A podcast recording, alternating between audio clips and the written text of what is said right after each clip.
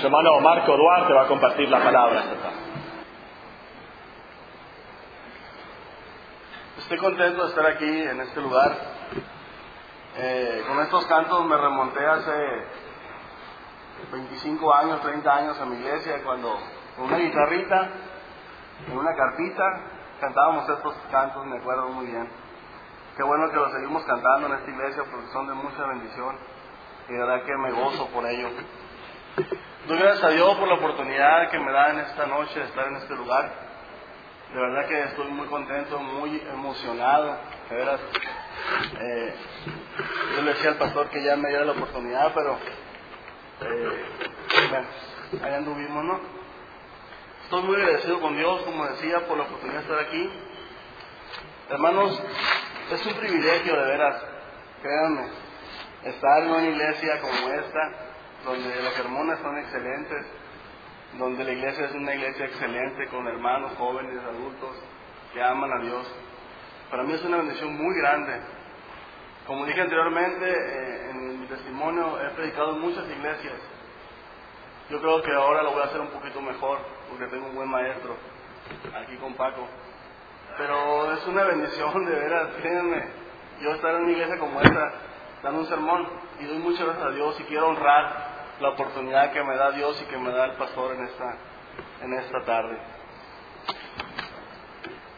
Vamos en esta noche, vamos a imaginar, vamos a imaginarnos que llega un abogado delante de nosotros, habla con el pastor y pasa a este lugar. Y nos estamos imaginando nada más, ¿eh? No, no, no, es nada más nos estamos imaginando. Pasa a este lugar y nos dice, Bíblica Montoret, les tengo dos noticias, una buena y una mala. ¿Cuál quieren, la buena o la mala? ¿Cuál quieren primero, la buena o la mala? Pues nosotros como iglesia, como siempre, pues damos la mala, ¿no? Primero la mala y después con la buena, porque ya nos avisamos ya nos calmamos, ¿no? Entonces, le decimos que nos dé la mala. Este abogado nos dice, bueno, la mala es que, ¿se acuerdan de la hermana Conchita? Todos, sí, nos estamos imaginando, hermanos, muchas veces nos estamos imaginando.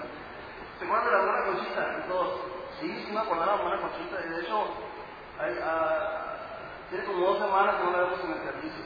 Bueno, pues la mala noticia, mis hermanos, es que la hermana Conchita se murió. Y todos, pero ¿cómo? ¿Que se murió? Pero qué bárbaro, pero ¿cómo no supimos que se había muerto la hermana Conchita? Pues sí, esa es la mala noticia, que la hermana Conchita se murió. Bueno, ahora le preguntamos al abogado, ¿cuál es la buena noticia? Ah, pues la buena noticia, ¿no? Se las manos del abogado nos dice, la buena noticia, mis hermanos, es que la hermana Conchita era millonaria. ¿Y saben qué? Dejó en su testamento un millón de dólares para esta iglesia. Y pues todo contento. Oye, el Señor, un millón de dólares. Y Paco luego, luego ¿no? Terminamos las aulas, ponemos cancha para jugar barrio, para jugar este voleibol, ya que ya andamos jugando, andamos todos llenos de polvo aquí enfrente, ¿no? Contentos por la herencia que dejó esta mujer a favor de nosotros.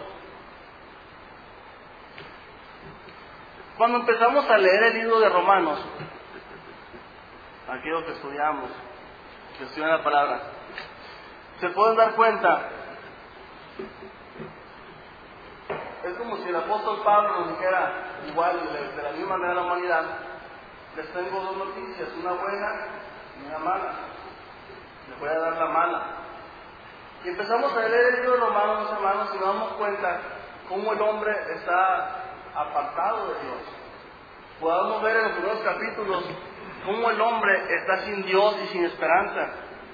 Y podemos ver en los primeros capítulos, en el, capítulo 1, del versículo 18 al 32, todos los pecados tan horrendos que vive la humanidad. Y no nomás los viven ellos, los hacen, sino dice la Biblia que ellos se disfrutan, se gozan con los, los demás que lo hacen juntamente con ellos. Entonces nos presenta Pablo en el principio de Romanos esa verdad, esa realidad de la humanidad que estamos viviendo hoy.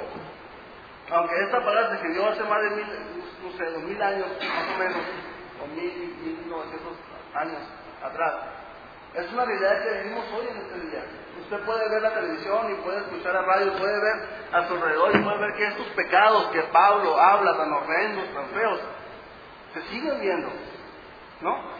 No los voy a mencionar porque son muy feos y me da mucha pena mencionarlo de veras, pero así es la realidad de este mundo, así vive. Esa es la verdad y esa es la mala noticia que nos da el Evangelio. Bueno, que aquí nos está hablando en Romanos, de la realidad de la humanidad. Pero también tenemos una verdad y también tenemos una realidad en esta palabra. Esa es la mala noticia que nos dan. Ahora la buena noticia es que hay una esperanza en Cristo. Amén. Hay una esperanza en nuestro Dios. Pablo empieza hablando en el capítulo 3, verso 21. Pero ahora, aparte de la ley, se ha manifestado la justicia de Dios testificada por la, por ley y por los profetas. La justicia de Dios por medio de la fe en Jesucristo para todos los que creen en Él, porque no hay diferencia. Por cuanto todos pecaron y están destituidos de la gloria de Dios, siendo justificados gratuitamente por su gracia mediante la redención que es en Cristo Jesús. Si en este escenario está el mundo lleno de pecado, que no busca a Dios, que no quiere saber nada de Dios, pero acá el otro escenario que nos da Pablo es que hay esperanza para la humanidad. Hay esperanza para todo aquel que quiere creer en Dios. Ahora, en esta tarde se han estado hablando eh, sermones sobre la justificación. Yo voy a hablar un poquito en esta tarde de la, sobre la justificación, la doctrina de la justificación, una doctrina que debe ser conocida cabalmente por cada uno de nosotros. Y como texto clave en esta noche he tomado Romanos 5.1. De hecho, el sermón se titula, o lo he titulado, Felizmente justificado. El sermón de esta noche se llama Felizmente justificado. Y como texto clave hemos agarrado Romanos 5.1. Es una, un versículo muy conocido por todos nosotros. ¿No? He, leído varios argumentos sobre este versículo, sobre grandes hombres de Dios. Y vamos a ver en esta, en esta noche, esta tarde, como usualmente lo hace nuestro pastor, ver verso, frase por frase, palabra por palabra. Voy a, voy a intentar hacerlo así en esta noche. Y la primera palabra es justificados. Justificados pues por la fe, tenemos paz para con Dios por medio de nuestro Señor Jesucristo. Ahora, eh, justificado, la palabra justificación significa, es el acto o la acción legal por la cual Dios te declara justo. Repito, justificar o justificados es la acción legal por la cual Dios te declara justo. Ahora, no nos hace justos, nos declara justos. Hay muchos que enseñan, de hecho yo antes pensaba que era hacer justo y no declarar justo. Pero no, es declarar, es una acción legal. Dios nos ha declarado justo. Para eso voy a poner un ejemplo. No sé si pasa aquí en México, pero en Estados Unidos hay un, ah, la constitución, la ley le da la facultad al presidente de Estados Unidos de declarar inocente a alguien. ¿Sí han escuchado eso? O sea, decir, el presidente, ya sea por política, por lo que sea, él puede declarar inocente a una persona. Un hombre, vamos, un hombre que mató, que robó, que vendió drogas, que fue muy malo en su vida, que hizo muchas cosas malas, lo agarran y lo meten en la cárcel. La sentencia para este hombre es, eh, en su caso, cadena perpetua, vamos a suponer que la muerte, una silla eléctrica, una cámara de gases, o por una inyección. Entonces, el presidente de Estados Unidos lo puede declarar inocente. De hecho, se imagina usted la cara de este hombre, que fue un asesino, que fue un violador, que fue algo horrible y feo para la, para la sociedad, que está pagando y que merece estar ahí, que de repente le llegue a él una carta por medio del presidente diciéndole que fulanito de tal, usted, señor delincuente, ha sido declarado inocente. Pero esta persona no es inocente. El presidente lo declara inocente. No lo hace inocente. ¿Se imagina la cara de ese hombre? Pues sale feliz de la cárcel sabiendo que iba a morir y que el presidente los declaró inocentes. De la misma manera nosotros, Dios no nos hace justos, nos declara justos. Lógico, seguimos fallando delante de Dios, seguimos cometiendo pecados, seguimos... Eso va a ser hasta que hasta aquí eh, venga por nosotros o, o, este, hasta que nos veamos con el Señor.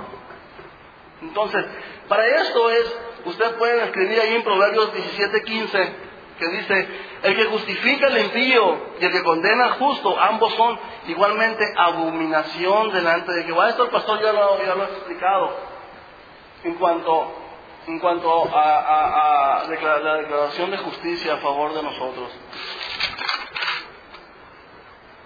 Ahora, la palabra dice justificados, ¿no? No dice justificándonos cada vez que pedamos perdón. Porque yo entendía antes que al momento de uno pecar deja de ser justificado.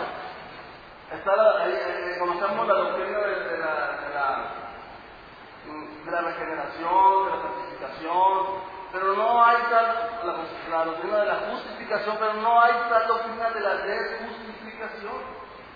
Y muchos hermanos, y lo digo con tristeza, que ellos piensan que al momento de fallar, de cometer algún pecado, ellos dejan de ser justificados, porque tristemente no se enseña la verdad o no se enseña de esta manera que debería enseñarse en las iglesias. Es un acto legal por la cual Dios nos declara justo, no a partir de nuestras obras, no a partir de lo que hagamos nosotros. Dios nos ha declarado justos. Y muchos hermanos, muchos hermanos viven con temores, buenos hermanos, buenos cristianos, que yo conozco, que he platicado con ellos. Pero ellos piensan que al momento de cometer algún pecado, algún error, dejan de ser justificados. Y no es bíblico eso. Ahorita vamos a ver un poquito más de esto adelante. De hecho, vamos a, vamos a leer, vamos a leer para ver, para ver este punto. Romanos 8:28, por favor. Acompáñenme con sus Biblias.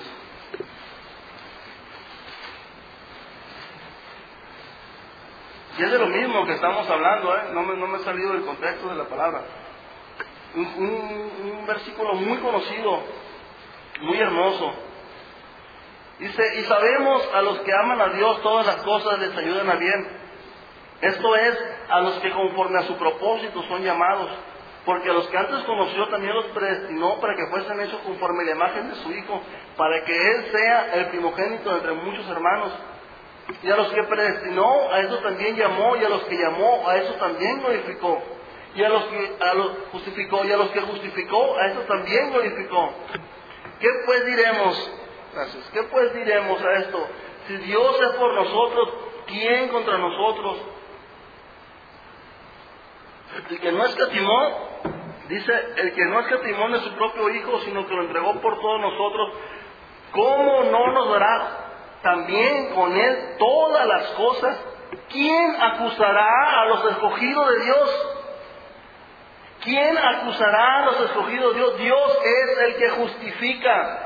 ¿Quién es el que te va a poder condenar? Cristo es el que murió, más aún el que también resucitó, el que además está a la diestra de Dios, el que también intercede por nosotros.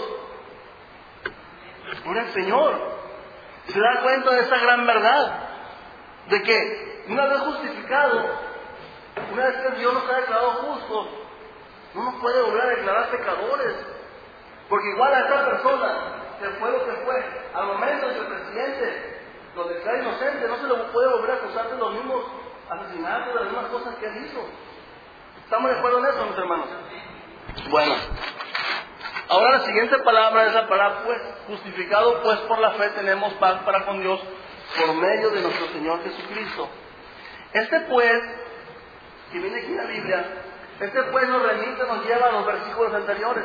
Porque dice, justificado pues por la fe. Entonces, si nos retrocedemos unos versículos antes, hacia atrás, vemos que en el capítulo 4 Pablo empieza a hablar de que la justificación es por la fe, poniendo como ejemplo la vida de Abraham.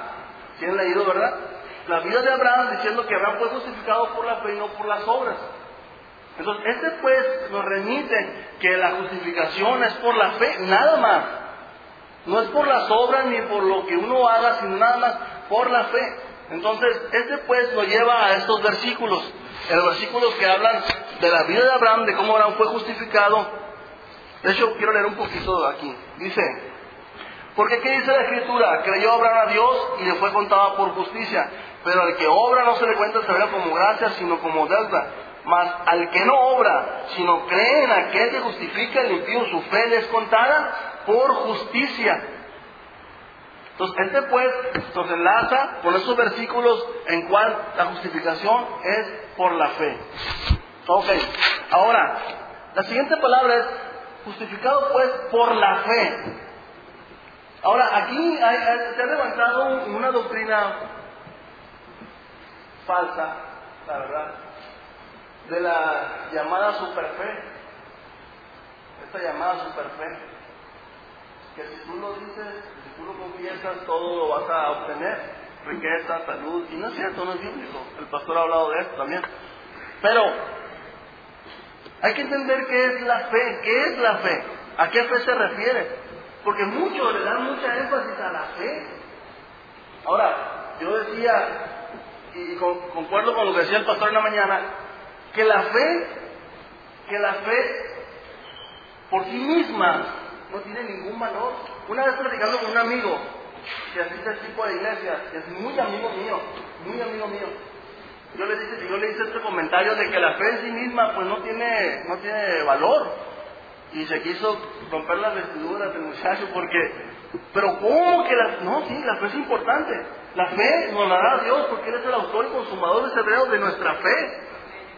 Pero si mi fe me justifica, entonces quiere decir que Dios pone el 90% y el 10% de mi fe me hace, me hace que me declare justo. Y no es así. La fe que yo tengo, que Dios me da, que acciona para poder creer a sus promesas, esa fe Dios me la ha regalado. Dice en Efesios que la gracia y la fe son un don de Dios, son un regalo de Dios.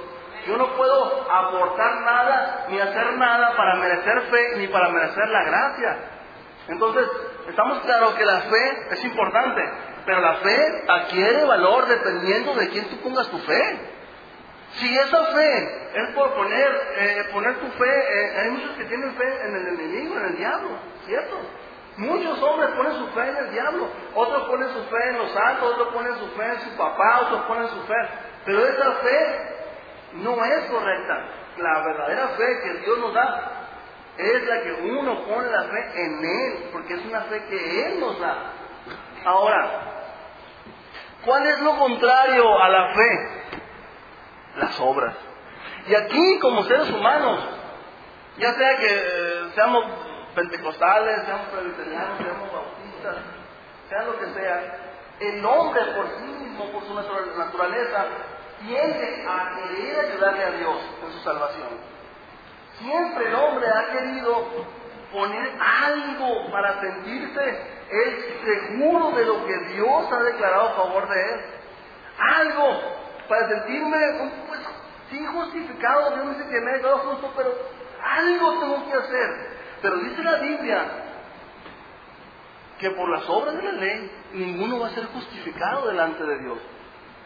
Ahora, ¿a qué me refiero con obras de la ley? Bueno, me refiero a los mandamientos de Dios. Eso no quiere decir como muchos agarran, agarran monte, ¿no? Dicen, no, pues si ya no somos salvos más que por la gracia y la ley no la ocupamos, bueno, pues hacer de vida lo que yo quiera. No es cierto eso. La ley, como decía el pastor, yo le decía a Paco el otro día que es de los mejores sermones que he escuchado en mi vida en cuanto a la ley. Como decía Paco, la ley es como nuestro doctor que nos lleva a Cristo. Mira, esta es tu condición, Marco. Mira, pero ven para acá. Yo te voy a llevar y te voy a dar la solución. La solución es Cristo. Entonces, para eso es la ley. Aunque el hombre no es justificado por las obras de la ley, sino por la fe en Cristo, es importante la ley. Porque la ley es nuestro vallo, dice la Biblia, que nos lleva a Jesucristo, ¿verdad? Entonces, ya vimos el ejemplo de Abraham, cómo Abraham fue justificado, ¿no? Abraham fue justificado por la fe. Vemos a un hombre de casi 100 años, esterilidad de Sara, pero Dios le dio una promesa. Y él le creyó a Dios de que Dios iba a cumplir su promesa a él. Y bueno, nosotros podemos tener la esperanza que la promesa de que somos declarados justos, esa promesa no la va a quitar de Dios de nuestras vidas. Esa promesa de que Dios nos ha declarado justos a nosotros. Y muchas veces, y siendo sinceros en esta tarde, podemos ver nuestras vidas y podemos ver que no somos tan justos como, como Dios piensa de nosotros, ¿verdad? Es la, verdad, mis hermanos. Por eso es que la salvación es por gracia, gratis, regalado, gratuitamente, como dice Pablo, siendo justificado gratuitamente por la sangre de Cristo. Es una verdad. Ahora, la siguiente palabra es tenemos. Justificado pues por la fe, tenemos. Ahora, la pregunta es, ¿quiénes son esos tenemos? ¿Todo se refiere, se refiere a todo el mundo? ¿Se refiere a los ángeles, arcángeles? O sea, ¿a quién Pablo se refiere en, este, en esta palabra justificado pues por la fe? Tenemos. Es muy fácil, leamos Romanos 4, 23 al 25, aquí no la respuesta el apóstol Pablo. Dice, Romanos 4 del 23 al 25, y no solamente con respecto a ese escribió que le fue contado, con respecto a Abraham, sino también con respecto a nosotros, a quienes, a quienes ha de ser contada. Esto es, a los que creemos en aquel que levantó de los muertos, a Jesús, Señor nuestro, el cual fue entregado por nuestras transgresiones y resucitado para nuestra justificación. Entonces, este tenemos se refiere a nosotros. Se refiere a aquellas personas que han sido lavadas, compradas, redimidas por la sangre del Cordero. Ahora, estos tenemos que somos nosotros, esta iglesia y la iglesia en general, en todo el mundo, lavada por su, por su sangre, la pregunta que sigue es, ¿esos tenemos somos perfectos? ¿Esos tenemos, somos, vivimos una vida perfecta en nuestro trabajo, una vida perfecta en nuestra escuela, una vida perfecta de donde quiera que nos movemos, ¿verdad que no? Bueno, yo buscando en la Biblia me encontré con una iglesia que no era perfecta. Una iglesia que daba mucho de qué pensar, de verdad. La iglesia de Corinto. Si ustedes han leído y han estudiado la vida de la iglesia de Corinto, se pueden dar cuenta de muchas situaciones o anomalías, pecados que, la iglesia estaba viviendo. Número uno, en esta iglesia de Corinto había contiendas y divisiones. Primera de Corintios 1, del 10 al 14. Pablo los llama inmaduros. Había problemas entre hermanos que se ventilaban en juicios paganos. Cuando Pablo le dice, ¿qué no saben ustedes que van a juzgar a los mismos ángeles? Entonces, todas estas cosas que vivía en la iglesia de Corinto, y, desorden, y unos hablaban en lenguas y otros profetizaban, y había un desorden, y bueno, sin embargo, Pablo a ellos se dirige de una manera muy bonita, de una manera muy hermosa. Porque igual podría haber dicho Pablo a la de Corinto, esos pecadores, arrepiéntense porque se les hacen esto, hacen lo otro, es una vergüenza, es la iglesia más peorcita que he conocido. Sin embargo, lo podía haber hecho y lo podía decir Pablo, pero sin embargo Pablo no dice, no, no se dirige a ellos de esa manera. Dice la Biblia en 1 Corintios capítulo 1 verso 2, a la iglesia de Dios que está en Corinto. Fíjese cómo se dirige Pablo a esta iglesia. A la iglesia de Dios que está en Corinto, a los santificados en Cristo Jesús, llamados a ser santos con todos los que en cualquier lugar invocan el nombre de nuestro Señor Jesucristo, Señor de ellos y nuestro. Gracia y paz a vosotros, de Dios nuestro Padre y del Señor Jesucristo Gracias, gracias doy a mi Dios siempre por vosotros, por la gracia de Dios que os fue dada en Cristo Jesús, porque en todas las cosas fuisteis enriquecidos en Él, en toda palabra y en toda ciencia, así como, eh, así como el testimonio acerca de Cristo ha sido confirmado en vosotros, de tal manera que nada os falta de ningún don, esperando la manifestación de nuestro Señor Jesucristo. Y esto, mis hermanos, nos debe llenar de gozo de veras Eso nos debe llegar de gozo. Aunque eso tenemos, no somos perfectos, cometemos pecados y les fallamos delante de Dios. También eso tenemos, tenemos el corazón para pedir perdón. Cuando les fallamos a Dios, eso tenemos, no nos gozamos con el pecado. Eso tenemos, no nos eh, eh, mofamos del pecado y creemos que, somos perfectos. Eso tenemos, somos aquellos que piden perdón, que declaran que, que le han fallado, que les duele cuando le fallan a Dios, que no son perfectos, sí, pero que cuando llega el pecado y que le fallan a Dios, ellos se arrepienten de todo su corazón y le piden perdón a Dios, porque saben que han ofendido a su Señor, porque saben que han hecho algo que no es correcto, que ofende a nuestro Dios y que Dios, nuestro Señor Jesucristo, no es digno ni se merece que nosotros vivamos o le estemos fallando a Dios. Entonces, hermanos, esta verdad nos debe de llenar de mucha alegría. Una vez un hermano me dijo, no me malentienda lo que voy a decir, por favor, lo hago con todo mi corazón. Un hermano me dijo, ay, Marco, es que yo soy un vil pecador, salvo por la gracia, vil pecador. Y dije, sí, es cierto. Sea, de ti, vamos a a Dios. Pero por favor, no, no.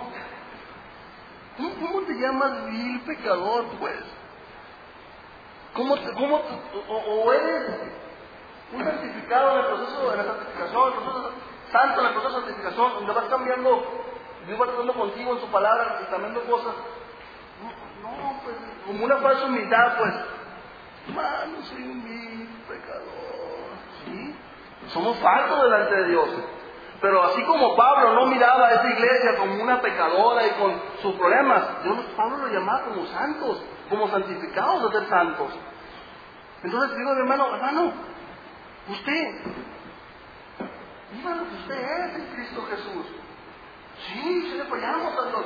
Pero si no fuera por su gracia y cómo Dios nos mira a nosotros, ya Dios nos hubiera consumido hace mucho. Entonces, estos tenemos, somos personas que amamos a Dios, ¿verdad, mis hermanos? Con todo nuestro corazón. Y que es nuestro deleite servirle y vivir para Él y gozarnos en todo lo que podamos. Ahora, tenemos muchos ejemplos de estos tenemos. Tenemos el ejemplo de Tomás, tenemos el ejemplo de Pedro, un hombre que estuvo con Jesús cerquita, que era de los más, más desde su grupito más que Jesús llamaba estos tres y, él vio muchas cosas con Jesús. Él vio muchas cosas con Jesús y usted lo puede ver en los evangelios. Pero este Pedro lo negó tres veces. Hasta, hasta dijo maldiciones de él. Sin embargo, cuando Jesús resucita, le dice, vayan con mis discípulos a este lugar y díganle a Pedro lo que ustedes han visto.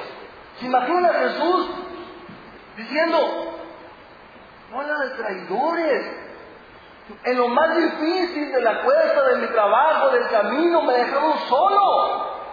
¿Cómo puede ser posible? Tres años que gasté mi vida con ustedes. Pasé noches enteras ministrando. Oye, pero salí a tu suegra, no te acuerdas de eso? Sin embargo, Jesús no les reprochó nada a ninguno de ellos. Y dice la Biblia que estando ahí, llegó Jesús y, entre los discípulos se encontraba Tomás. El siguiente, el primer día de la semana, dice la Biblia que, cuando Jesús no estaba le dijeron a, a, Tomás, Tomás, hemos visto al Señor, lo hemos visto, aquí estuvo con nosotros. Dijo Tomás, si no lo viere, si no me tiene mi dedo en su mano, mi mano en su costado, y viere la verdad, no a creer, ¿verdad? Dijo Tomás. Es como cuando, eh, que el domingo pasado no, no, no pudimos venir porque tenemos fuera de la ciudad. Mira, un, hermano me dice, Marcos, el domingo pasado estuvo bien bonito el servicio. O Rosy me dice, escuché a los, hermanos de Paco, estuvieron bien bonitos. Entonces, ¿a quién se imaginan ustedes que estaba el siguiente domingo en primera fila? A Tomás. Y dice la Biblia que se apareció Jesús traspasando la puerta y se dirigió, no los que estaban ahí, sino que se dirigió a Tomás. Y le dijo, a ver Tomás, aquí estoy, mete tus manos. tu dedo en mi, en, mi, mi mano, mete tu mano en mi costado. No seas incrédulo, sino sé creyente. Entonces, Jesús nunca reprochó a estos hombres que lo hayan dejado solo. Sin embargo, podemos ver más adelante cómo hicieron grandes cosas y cómo vivieron para Dios. Y cómo estos hombres, cuento la historia, que muchos fueron quemados, otros fueron crucificados. De hecho, cuenta la historia que, que Pedro fue crucificado, pero él no quiso ser crucificado como el maestro. Lo crucificaron con la cabeza hacia abajo. Entonces, estos tenemos, somos todos nosotros, mis hermanos, que amamos a Dios con todo nuestro corazón. Ahora, la siguiente palabra es justificado pues por la fe, tenemos paz para con Dios por medio de nuestro Señor Jesucristo. Es paz para con Dios. ¿Por qué el hombre necesita paz para con Dios? ¿Por qué el hombre necesita que Dios que entre el hombre y Dios, entre Dios y el hombre haya paz, porque Dios está enojado con el hombre. Dios está enojado con el hombre. ¿Por qué? Porque si usted lee los, los, los, los pecados aberrantes que vemos ahí en, en, en el primer capítulo de, de Romanos, vamos a ver que por eso Dios está enojado con el hombre. Porque no quiere hacer lo bueno, porque no quiere, no, no está en él. Él, él, él, sigue su naturaleza y hace lo que por naturaleza tiene que hacer. Dios está enojado con nosotros. Cuando la Biblia dice paz para con Dios, la pregunta es, ¿a qué paz se refiere? Se refiere a la paz que dice Jesús en Juan 14, 27. La paz os dejo, mi paz os doy. Yo no las doy como el mundo le da. No se turbe vuestro corazón ni tenga miedo.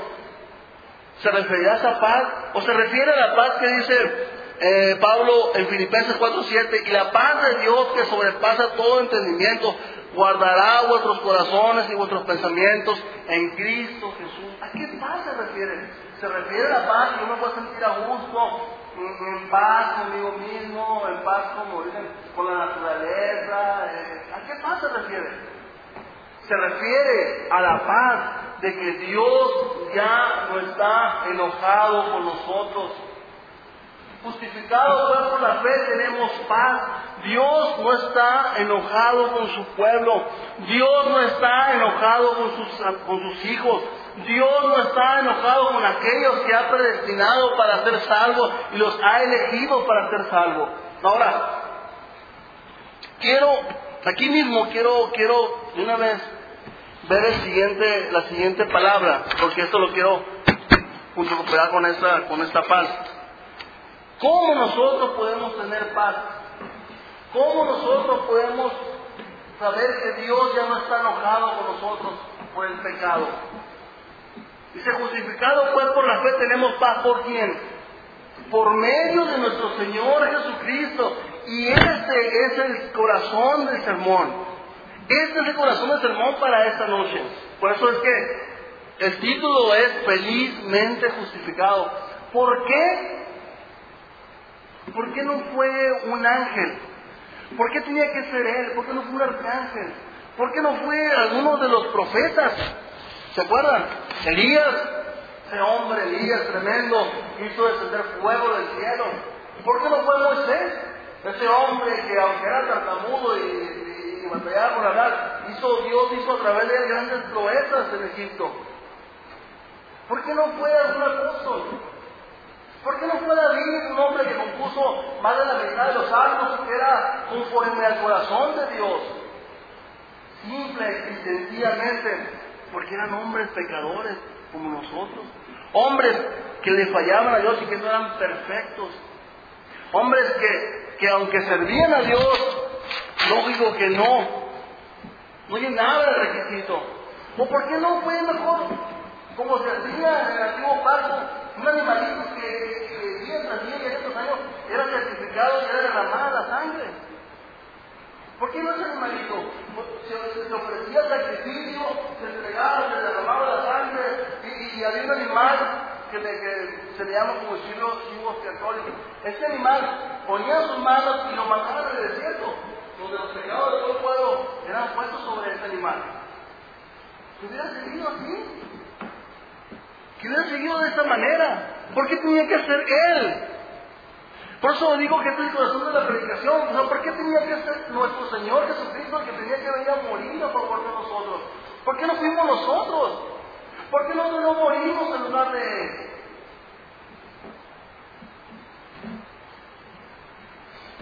Vamos, vamos a Hebreos, capítulo 7.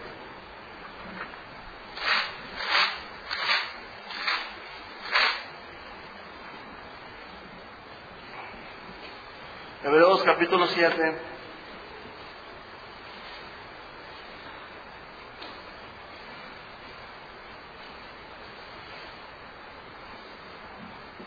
Capítulo, capítulo 7, verso 22, por favor. Por tanto, Jesús es hecho fiador de un mejor pacto. Y a los otros sacerdotes llegaron a ser mucho debido a que por la muerte no podían continuar. Mas este, Jesús, por cuanto permanece para siempre, tiene un sacerdocio inmutable, por lo cual puede también salvar perpetuamente a los que por él se acercan a Dios, viviendo siempre, siempre para interceder por ellos. Porque tal sumo sacerdote nos convenía, aquí está la respuesta, porque tal sumo sacerdote nos convenía, santo, inocente, sin mancha, apartado de los pecadores y hecho más sublime que los mismos cielos, que no tiene necesidad cada día como aquellos sumos sacerdotes de ofrecer primero sacrificios por sus propios pecados y luego por lo del pueblo, porque esto lo hizo una sola vez y para siempre, ofreciéndose a sí mismo.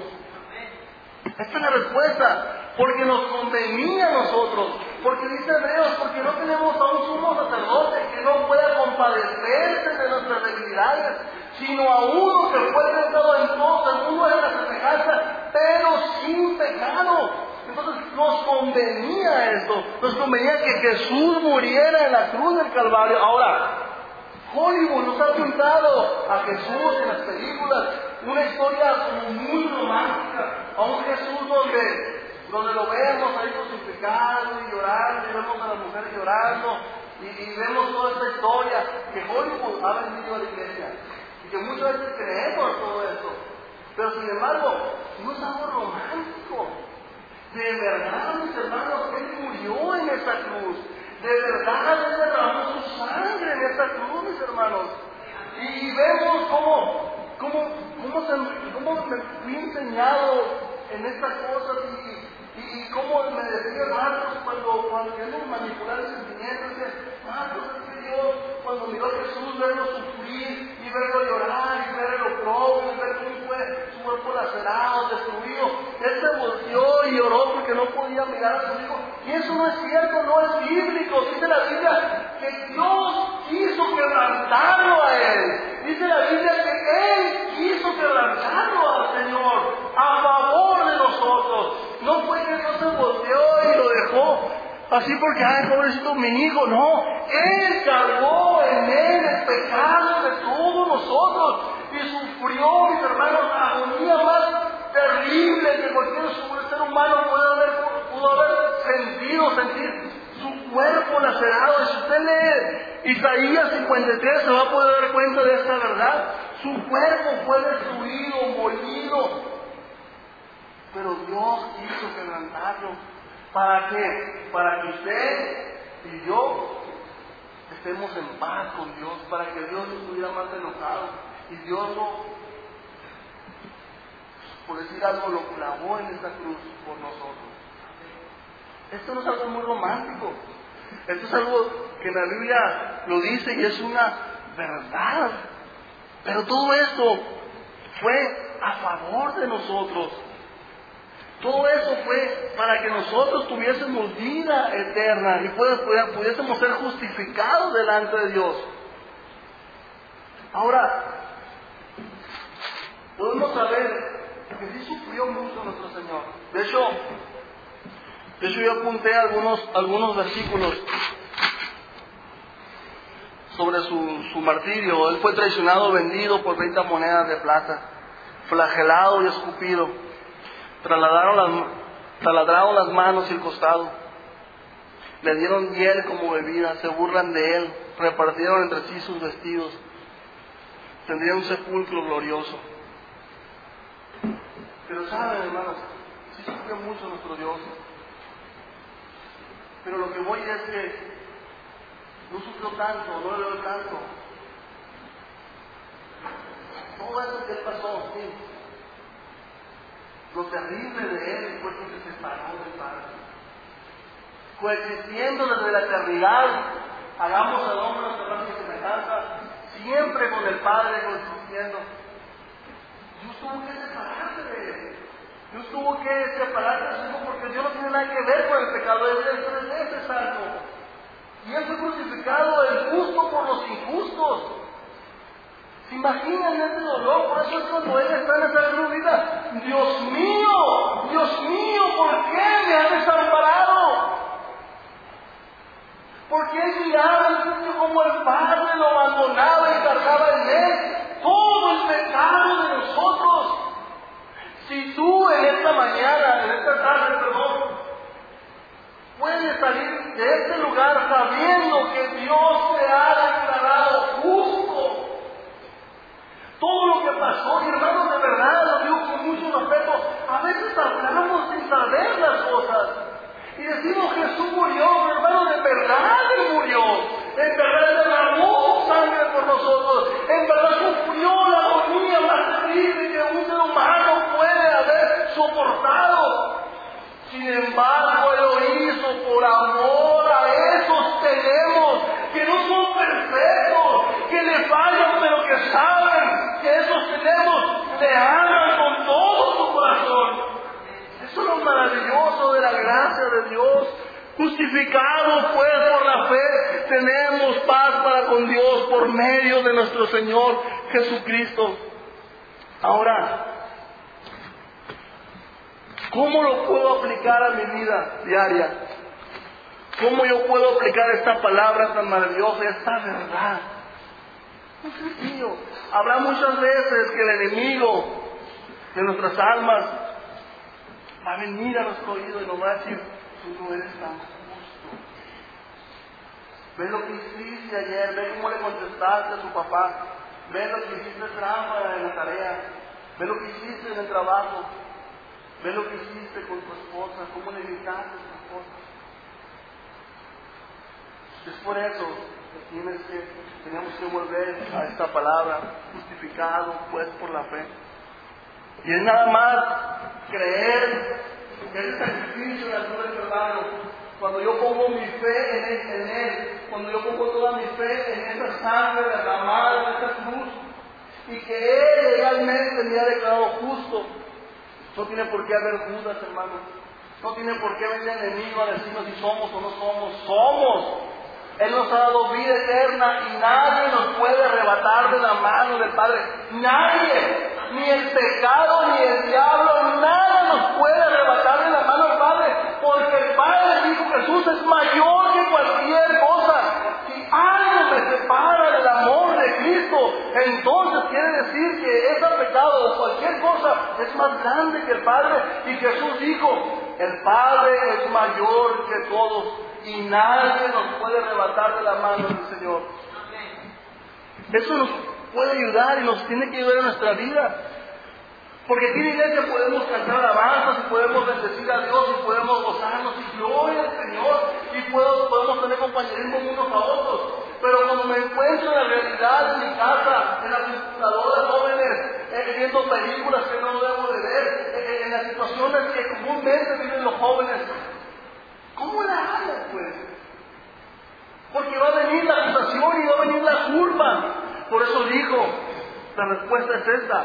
Por eso dijo el profeta Juan cuando vio a Jesús y lo vio. Yo me imagino que lo vio y dijo, bueno, sí lo dijo, pero me imagino que aquí al Cordero de Dios que quita el pecado del mundo. Por eso vuelvo y repito, Hebreos dice, muchachos, Ustedes no tienen un sumo sacerdote que no pueda compadecerse de ustedes, de sus pecados, de sus necesidades. Si tienen a uno que fue tentado en todo, según nuestra semejanza, según su semejanza, pero sin pecado. Entonces, esto, la aplicación es que sí nos puede ayudar, de que tenemos un Dios, no tenemos a un Dios no sensible, tenemos un Dios que es sensible a nuestras necesidades, y que cuando le fallamos, Él nos sigue viendo como a su Hijo Jesucristo. Dice Pablo a los Corintios que somos la justicia de Dios de la Mis hermanos, escuchen lo que estoy diciendo. Somos la justicia de Dios en la tierra. Si yo voy a mi trabajo y estoy trabajando y estoy en mi escuela y estoy viviendo lo que tengo que hacer en la vida diaria, soy la justicia de Dios en esta tierra. Y eso nos lo ha dado el Padre por su gracia, nada más. Y esto nos tiene que ayudar mucho a nosotros de saber de que somos justificados por su gracia, nada más. Dice, de Jehová es la tierra y su plenitud, el mundo y los que en él habitan, porque él la fundó sobre los mares y la firmó sobre los ríos. ¿Quién subirá al monte de Jehová? ¿Y quién estará en su lugar santo? El limpio de manos y puro de corazón, el que no ha elevado su alma a cosas vanas ni jurado con engaño él recibirá bendición de Jehová y justicia de Dios de salvación. Tal es la generación de los que le buscan, de los que buscan tu rostro, oh Dios de Jacob. Y luego dice, alzaos puertas vuestras cabezas y alzaos vosotras puertas eternas y entrará el Rey de Gloria. ¿Quién es este Rey de Gloria? Jehová el fuerte y valiente, Jehová el poderoso en batalla. Alzaos vos puertas vuestras cabezas y alzaos vosotras puertas eternas y entrará el Rey de Gloria. ¿Quién es este Rey de Gloria? Jehová de los ejércitos, Jesús de Nazaret, nuestro Dios, es el Rey de la Gloria. ¿Por qué no inclina su cabeza en esta mañana, esta tarde, perdón? Vamos a orar. Inclina su cabeza, por favor.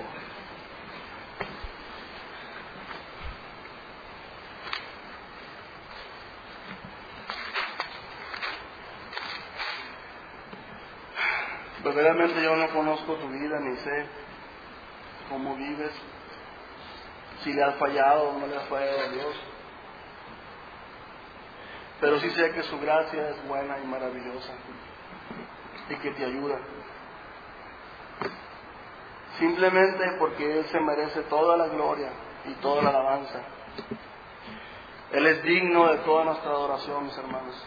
Él es digno de toda nuestra alabanza. Porque Él nos ve a través de su Hijo Jesucristo y nos ve tan perfectos, tan santos como Él. Gracias Señor te damos en esta noche. Estamos contentos Señor porque tú has tenido misericordia de nosotros. Porque no miras nuestros pecados Señor. Porque tu gracia ha sido grande, grande cada día a favor de tu pueblo. Te bendecimos, te bendecimos Señor. Porque ciertamente no tenías tú que haber venido a morir por nosotros, pero lo hiciste. Porque como dice Pedro, Señor, ya estaba destinado desde antes de la fundación del mundo, pero manifestado en estos tiempos por amor a vosotros. Señor, ciertamente que te fallamos, ciertamente que cometemos pecados, Señor. Ciertamente que lastimamos tu nombre, Señor.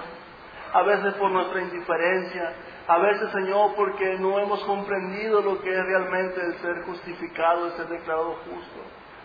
Cuando entendemos estas doctrinas tan maravillosas de la gracia, Señor, como dice tu palabra, como dice un sermón de Spurion, Señor, esto no nos lleva a pecar, sino al contrario, nos lleva a vivir agradecidos todos los días de nuestra vida. Somos un pueblo que te ama, Señor. Esta iglesia es un pueblo, Señor, una iglesia que te ama con todo el corazón con errores y situaciones difíciles, Señor, pero que te ama, que te ama, porque tú eres lo más bueno que nos ha pasado en esta vida. Declararnos justos, Señor, como si nunca hubiésemos pecado, Señor. Cuando estemos delante de ti, Señor, como dice ese canto, solamente estaré mirando tu rostro sin decir nada, Señor. Qué privilegio tenemos que como hijos tuyos, Señor, hemos sido declarados justos. Cuando estemos en el cielo, Señor, seremos hechos justos y seremos perfectos. Pero aquí en la tierra tú nos has declarado justos. Yo te presento a esta iglesia, te presento al pastor, a los ancianos, a los diáconos, a los jóvenes, a los niños, Señor. Te los presento, los pongo en tus manos esta semana que vamos a empezar, Señor. Que sea de todo bendición, Padre, y lo más maravilloso es que tú estés con nosotros en cualquier situación de la vida. Te damos gracias, Señor, porque son tus méritos que nos has declarado justos, justos delante de ti, delante del Padre. Tú no estás más enojado con nosotros. Tu gracia y tu misericordia nos han alcanzado hasta ahora, Señor. Te damos gracias en el nombre que es sobre todo nombre que se menciona, el nombre tuyo, mi Señor Jesucristo. Amén. Amén.